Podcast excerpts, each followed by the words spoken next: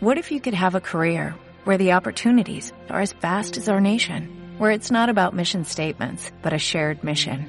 At U.S. Customs and Border Protection, we go beyond to protect more than borders, from ship to shore, air to ground, cities to local communities. CBP agents and officers are keeping people safe.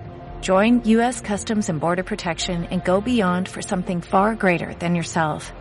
Learn more at cbp.gov/careers.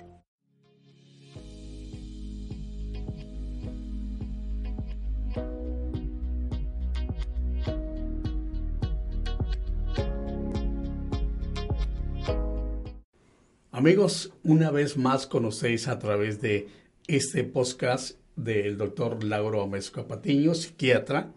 Como lo he dicho siempre, por más de tres décadas estamos con él hoy en el podcast Solo tú. Y he conocido mucha gente que se queja de que sufre del sueño, doctor, y que no pueden dormir, que siempre están dándole vuelta a la cama. ¿Es un trastorno, doctor? Puede o no puede ser un trastorno, pero ponte a pensar, velo de esta manera. digamos, de Dios o la naturaleza, independientemente de lo que tú creas, te dio algo que vas a hacer una tercera parte de tu vida. Tiene que ser terriblemente importante, ¿no? O sea, si te pones a pensar, pasamos la tercera parte de nuestra vida dormidos. Tercera La tercera parte de nuestra vida la pasamos dormidos. Entonces, las funciones en las que influye el sueño son totalmente complejas y afectan todo el cuerpo. No nada más desde el punto de vista emocional, desde el punto de vista físico. Mm. Déjame un ejemplo. Tú puedes vivir más tiempo sin comida que sin sueño. Hmm. O sea, tú puedes vivir, mientras estés tomando líquidos, puedes vivir dos, tres, cuatro meses mientras tengas suficiente reserva muscular sin comer. Sin comer. Pero si tú dejas a una persona sin dormir, probablemente en unos 7 a 10 días va a, va a entrar en un estado de psicosis. Y va a empezar a alucinar. Y poco tiempo después se va a morir. Entonces, el, dormir es algo esencial, es algo que desde el punto de vista humano, y nada más humano, sino todos los mamíferos requerimos del sueño. En, el aspecto humano, el sueño tiene una capacidad de recuperación para el resto del cuerpo y de recuperación y, y de cura, digamos, para el cerebro de una manera muy interesante porque la persona que no duerme se va a estresar. La persona que no duerme y está estresada va a tener problemas que pueden iniciar. Por ejemplo, si tú eres vulnerable a la depresión y no duermes, es más fácil que te deprimas. Si tienes problemas de ansiedad y no duermes, entonces es más probable que tengas problemas de ansiedad. Entonces es importante dos cosas. Una es que la gente duerma y que la gente duerma en la noche. ¿Por qué? Porque los seres humanos somos animales diurnos. Estamos despiertos cuando el sol está afuera y debemos de dormir cuando el sol se mete. Entonces sucede que generalmente la gente va, a tener ah, ciertos procesos biológicos que van a iniciar el dormir. Por ejemplo, has, oído, hablar de la melatonina, que es una sustancia que se está usando muy comúnmente para ayudar a la gente que se duerma, ¿no? Que realmente la melatonina no es una pastilla para dormir, la melatonina es una hormona que produce el, cerebro por la estimulación en los ojos, cuando baja el sol se produce melatonina para iniciar el proceso de dormir. Entonces lo que sucede es que normalmente cuando se mete el sol suben los niveles de, melatonina y entra un proceso de sueño, en que la, presión para mantenerse despierto desaparece y la gente debe dormir. Cualquier interrupción de ese proceso se considera un trastorno del sueño. Doctor, habló de algo de psicosis cuando me explicaba acerca de, del sueño. ¿Qué significa eso, doctor? Mira, psicosis desde el punto de vista psiquiátrico significa que estás fuera de control con respecto a tu medio ambiente, ¿no? Por ejemplo, puedes estar experimentando ideas paranoides, por ejemplo, que alguien te anda persiguiendo, cuando nadie te anda persiguiendo, es un estado de, en que estás muy alerta, puedes tener alucinaciones, por ejemplo, oír voces de gente que no existe, puedes ver cosas que no existen. Entonces, digamos, es como si el, si el cerebro está jugando trucos contigo. Entonces, tu, tu sentido de realidad se afecta cuando estás en un estado de psicosis. Y puede estar acompañado de conductas violentas también, ¿no? de agitación, irritabilidad, ese tipo de cosas. Entonces, un estado en, en psiquiatría que consideramos un estado agudo. Entonces, lo vemos a veces en los casos en los que la gente tiene deprivación del sueño por muchos días, ciertas drogas pueden provocar eso, enfermedades como la esquizofrenia pueden causar problemas de, psicosis. Entonces hay, ciertos, hay un, diagnóstico diferencial, digamos, tenemos que buscar la causa, ¿no? Pero el, el, perder el sueño por varios días puede llevarte a eso. El doctor también hablaba de, de que hay que dormir cuando se va el sol. Exacto. Pero hay personas que cuando se va el sol se sienten deprimidas. Generalmente si la persona tiene una tendencia a la depresión cuando se nubla o cuando los días se hacen muy cortos como en el invierno, invierno. la gente tiene más tendencia a deprimirse. Y es muy interesante porque los seres humanos tenemos una, tenemos una relación con el medio ambiente, en particular con el sol y la luz, en la cual tenemos una regulación del estado de ánimo, digamos, ¿no? Entonces el sol es como saludable para nosotros.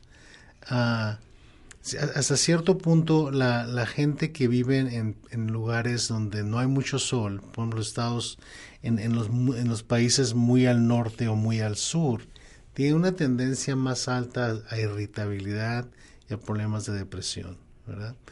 Entonces, es muy interesante si tú ves la historia del mundo, cómo las, las culturas más creativas, digamos, se crearon en el Mediterráneo, ¿no? En los lugares donde hay más balance entre luz y noche, ¿no? Los países muy los extremos tienen días, a veces días muy largos y luego noches muy cortas y luego se voltea en que los días son muy cortos y las noches muy largas, ¿no? Entonces hay problemas afectivos, hay problemas de, de depresión y de ansiedad que están relacionados con la presencia o ausencia del sol, ¿no? Voy a hacer hincapié, doctor, acerca de esto.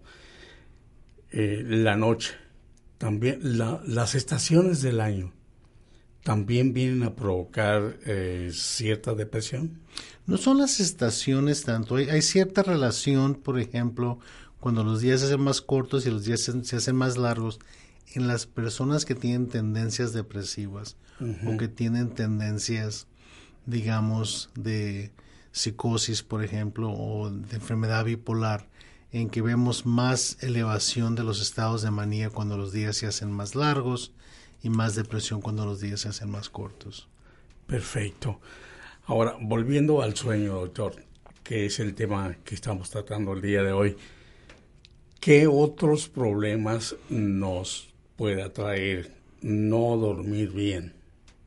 El, el, primer problema es fatiga, ¿no? Fatiga. O sea, si tú no duermes bien, y es importante esclarecer cuáles son las horas normales de sueño, ¿no? Porque uno de los problemas que tenemos en la vida moderna es que creamos la luz artificial. Claro. Y la luz artificial tiene un impacto en los días, ¿no? Entonces, desde que, desde que empezamos a usar luz, digamos, velas y luego electricidad, cambiamos la dinámica del dormir, porque tenemos la oportunidad de no dormir cuando debemos dormir. Eso es decir, que podemos trabajar de noche, ¿no? Entonces los problemas del sueño se van a, se van a representar basado en algo que llamamos un, un, ciclo circadiano. ¿Qué, ¿Qué, significa eso? ciclo circadiano es el ciclo de 24 horas que todos los seres humanos tenemos y hay una cantidad de hormonas y procesos que ocurren en relación al, ciclo circadiano, o sea, niveles de cortisol, niveles de tiroides, ah, el, establecer cómo se, se deposita la grasa en el cuerpo. Hay muchas cosas que suceden alrededor del dormir. Entonces, si, queremos estudiar a la gente que, desde el punto de vista natural, entender cuántas son las horas necesarias para dormir bien, tenemos que irnos a lugares donde no existe la luz artificial. De hecho, mm. estudios se han hecho en tribus, por ejemplo, en el, en el Pacífico del Sur, que ellos viven todavía en la naturaleza y no tienen luz, no usan luz artificial. Y hemos aprendido que los ciclos normales de sueño de esta gente son entre seis y medio y siete y medio horas por la noche. Generalmente usamos ocho horas como lo ideal, ¿no? Y conforme, conforme nos vamos haciendo más grandes, vamos envejeciendo, necesitamos menos dormir. ¿Menos? Menos. Entonces, una persona mayor, digamos de 70 años, 80 años, probablemente va a dormir de 5 y medio a 6 y media horas. Mm. ¿okay? Es muy interesante cómo cambia. Si tú ves a los niños, por ejemplo, los niños cuando nacen pasan más de las dos terceras partes del día dormidos. Y conforme van creciendo se va bajando la necesidad de dormir. Entonces, para entender los problemas del sueño, tenemos que entender que es el sueño normal. Porque tenemos que compararlo con eso, ¿no? Doctor, ahora que habla de de las personas que, que tienen ya pues más años, ¿no? Eh, se dice que los ataques al corazón llegan a las 3 de la mañana. Y me dice un amigo mío, yo me levanto a las 4 mm. para que no me vaya a sorprender el ataque. Mm, eso es. y, es, muy común, ¿eh? Y, es, donde tú ves los problemas de, de, los ciclos circadianos y los cambios hormonales y cómo funciona, pero también existe un problema del sueño que se llama la apnea del sueño, que es la gente que ronca mucho, que deja de respirar en medio de la noche. Ese tiene otros tipos de problemas, ¿no? En cuanto a las complicaciones de eso. Ah, pero el, el, el, problema del sueño más común es el insomnio. Es el, es el no poder dormir. Nosotros lo que lo catalogamos de acuerdo a si te cuesta trabajo dormirte o, o, te duermes y te levantas muchas veces. Entonces hablamos de insomnio temprano, insomnio de en medio, gente que se levanta demasiado temprano, ¿no? Que, duerme cuatro o cinco horas, se despierta y ya no se puede volver a dormir. Cualquiera de esos problemas es un problema serio. ¿Por qué? Porque la gente no alcanza a descansar y su cerebro no alcanza a recuperarse si no duerme seis y media a ocho horas todas las noches, ¿no? Entonces, tenemos que dejar a la gente que duerma y tenemos que ayudarle a que duerma. Lo más importante es identificar el tipo de problema, porque cada problema va a tener una solución diferente, ¿no? Doctor, normalmente los que trabajamos en producción lo hacemos en la noche. Trabajamos normalmente en la noche. ¿Esas personas pudieran llegar a tener un problema a futuro? La, gente que trabaja en, los turnos, digamos, de las 11 de la noche a las 7 de la mañana, ¿no? que son los turnos largos. Son gente que tienen tendencias a tener más depresión, más ansiedad y más problemas cognitivos. Digamos, por ejemplo, en, mi carrera en medicina, es muy común cuando estás empezando, sobre todo que estás haciendo tu residencia o estás haciendo tu internado, que trabajes 30 horas seguidas. Y si, eso se ha estudiado con mucho detalle, se ha visto que la gente que no duerme cuando debe dormir es como si te hubieras tomado algunos unos tragos. De esa manera te afecta. Entonces, el número de accidentes automovilísticos entre médicos que salen de la guardia en la mañana y se van a su casa son muy altos. ¿Por qué? Porque no te puedes concentrar, porque te estás durmiendo cuando vas, vas manejando, no, no puedes uh, discernir y resolver problemas rápido. De hecho, cuando yo estudié en medicina no era raro que, raro que trabajáramos 20, 120 horas por semana. Ahorita ya les pusieron límites a los médicos por lo mismo. ¿Por qué? Porque no es, afecta tu salud. Entonces, si tú estás estresado y no puedes descansar, se convierte en un problema crónico. Entonces empezamos a ver problemas de fatiga crónica. La gente está trabajando y se queda dormido. Claro. Okay. No puede resolver problemas. Ve la computadora, no puede concentrarse en lo que está haciendo. Entonces, el cerebro requiere tu sueño. O sea, no es una cuestión de opción, es una cuestión de naturaleza. Entonces, te lo digo de nuevo, si Dios o la naturaleza te dieron algo que vas a tener que hacer la tercera parte de tu vida, ponte a pensar qué tantas cosas haces tú una tercera parte de tu vida. Tenemos que valorar el sueño. El sueño es esencial. No es diferente que tener que tomar agua y tener que comer.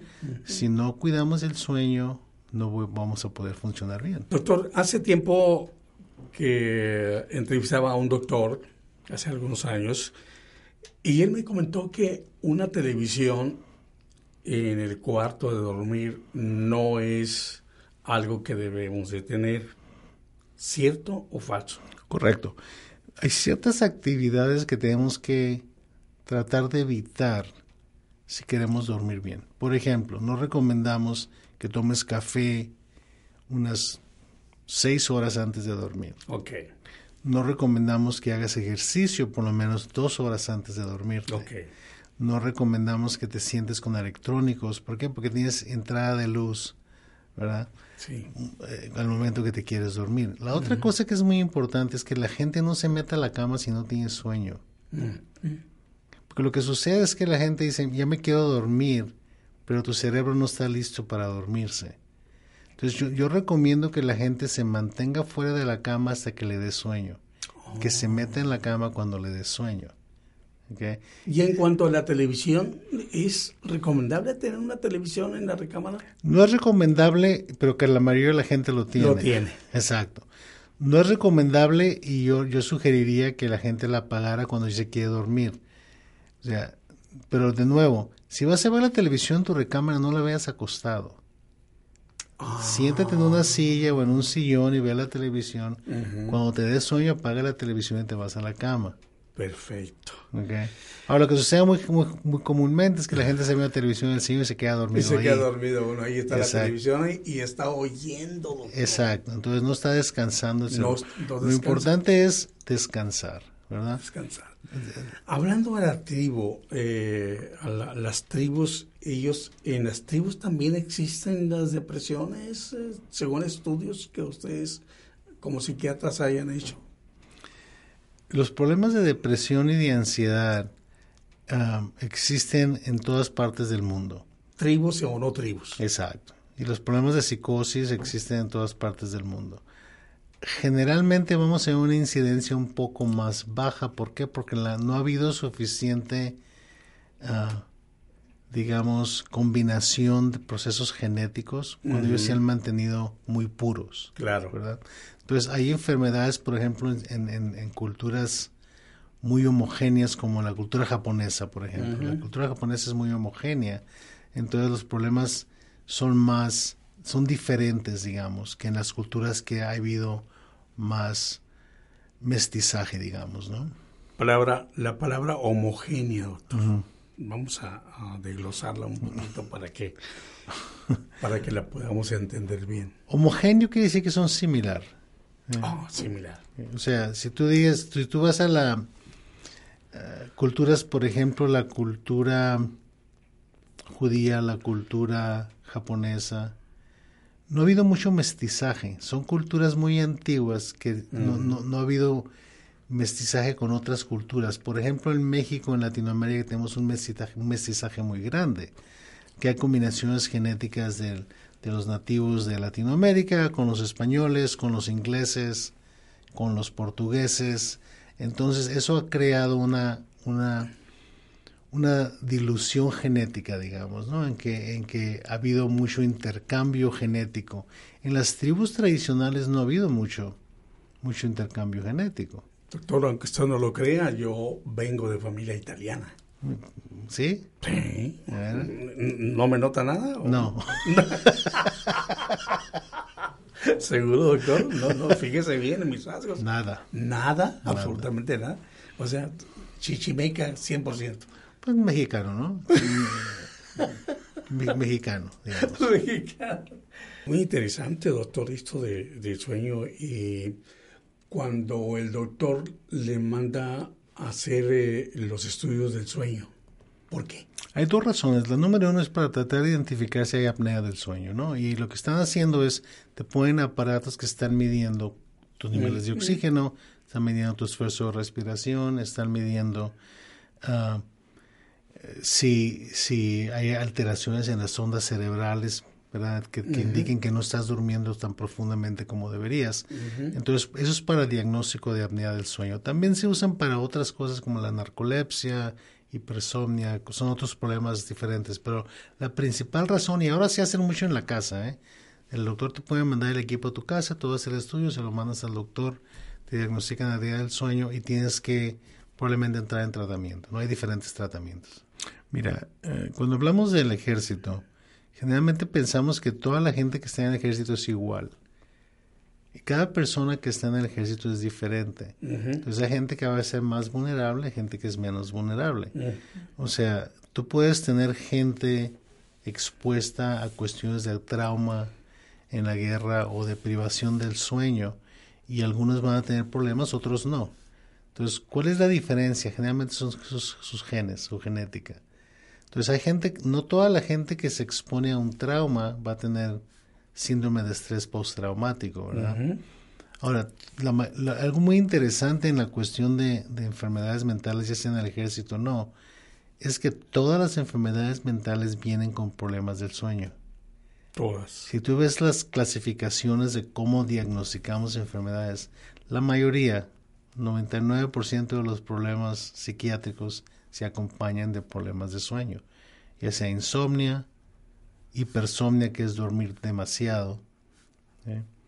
ah, problemas de, de pesadillas, hay, varios problemas, generalmente lo vemos en, en los problemas psiquiátricos. Es donde tú te das cuenta que la importancia del sueño, ¿no? la importancia de dormir bien. Los problemas de las pesadillas, doctor.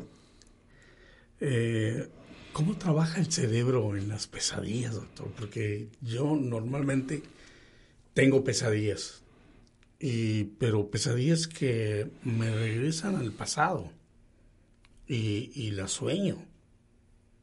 Mira, en, la, en la historia de la humanidad, el sueño, los sueños y los sueños malos como las pesadillas son, son asuntos que tienen mucha controversia. ¿Por qué? Porque hay mucha historia, ¿no? Entonces hay gente que dice que hay, este mensaje en el, en el sueño, gente va a hablar de cómo se interpretan los sueños, qué significa el sueño. El día de hoy, desde mi punto de vista, yo no pienso que hay nada mágico detrás de los sueños. Yo no, yo pienso que es es los sueños y, y las pesadillas pueden ser varias cosas. Dice usted que no es mágico, pero yo le veo un aura aquí en la cabeza, aquí como que... como que sí. Mira, la, la, la, la, ciencia de interpretar los sueños, ah, no creo que sea mucha ciencia, ¿no? Sí. Entonces, uno de mis maestros me decía, ah, cuando hablábamos de interpretación de los sueños, este, cómo manejar un asunto si un paciente te dice ah, qué significa mi sueño, ¿no? ¿Qué significa mi pesadilla? Y, la mejor respuesta es, pues, ¿qué significa para ti, no? o sea, porque yo no puedo, nosotros no podemos, podemos especular mucho y si hay, hay, libros escritos sobre esto. Freud escribió un libro que se llama Una interpretación de los sueños. Sí. Este, pero no tiene ningún valor, yo no pienso ningún valor terapéutico, digamos, ¿no? Interpretar los sueños. Entonces, eh, le vamos a pedir a la, a la productora que le quite esa aura que trae aquí, es luz, es luz, que le está pegando aquí en la cabeza. es, que, es, que, la realidad es que no hay, no hay magia en esto, ¿no? No, no, quisiéramos decir que leemos la mente, que entendemos los sueños, y esas son historias que se han creado a través de de, situaciones divergentes que, que los, las autoridades han creado ¿no? en la historia de la psiquiatría. Pero la realidad es que el cerebro es uno, ¿no? El cerebro es, un, es un órgano y es un órgano complejo. No sabemos todo sobre el cerebro. Y es muy fácil decir, bueno, es que si no sabes, a lo mejor, a lo mejor sí, ¿no? Ah. Doctor, le al cerebro le hace falta eh, eh, entenderlo mucho más a lo que se entiende hoy. Mira, en la cuestión del cerebro y en particular en la cuestión del sueño hemos aprendido mucho. Probablemente lo que yo sabía cuando salí de la escuela de medicina en 1981 a lo que sea ahora en cuanto a la función del cerebro es totalmente diametral, es totalmente por otro lado, ¿no? Ah, entonces, el, problema es que no hemos aprendido mucho sobre el cerebro porque la gente de repente está más interesada en las enfermedades mentales. La razón que hemos aprendido más sobre el cerebro es muy interesante, es por el Alzheimer's. El Alzheimer, o sea, nosotros en, en, psiquiatría hemos como recibido las migajas de la investigación del cerebro por Alzheimer's y tratar de acomodarlas en la cuestión de salud mental, ¿verdad? O sea, el, el, Alzheimer's ha sido para la, para la neurología y para la psiquiatría, digamos, lo que el AIDS fue para, la, la para los antivirales, ¿no? O sea, una explosión de conocimiento. ¿Por qué? Porque existen esas enfermedades. Entonces, el, el Alzheimer es un problema muy serio que afecta una población muy importante políticamente. Son las personas mayores. Entonces, la cantidad de dinero que entra en investigación para la cuestión de Alzheimer es tremendamente alta. De hecho, la investigación del cerebro, digamos, probablemente el día de hoy, el 50% de todo el dinero que va a investigación en el mundo es del cuello para arriba. Qué curioso. Entonces, el Alzheimer nos ha enseñado más sobre el cerebro. Entonces, vamos a tomar todo lo que podamos, ¿verdad? En cuestión de, investigación para aprender. Y hemos aprendido mucho sobre el cerebro, pero no sabemos todo. Tenemos muchas teorías muy diferentes, pero, pero ya no hay muchas teorías psicoanalíticas, por ejemplo. Ah, y no quiere decir que el psicoanálisis no sea importante. Lo, que, lo que sí es, entra en, en conflicto hasta cierto punto con la cuestión biológica, ¿no? Nos encontramos de nuevo con ustedes. Nos gustaría mucho que se suscriban a, nuestro podcast y por favor mándenos sus preguntas para poder ayudarles un poquito con dirección en, en cuanto a, a dónde irse, ¿no? Y cómo irse y cómo buscar la ayuda que necesiten. Este es el podcast Solo tú con el doctor Lauro Amezcua Patiño. Nos vemos el próximo.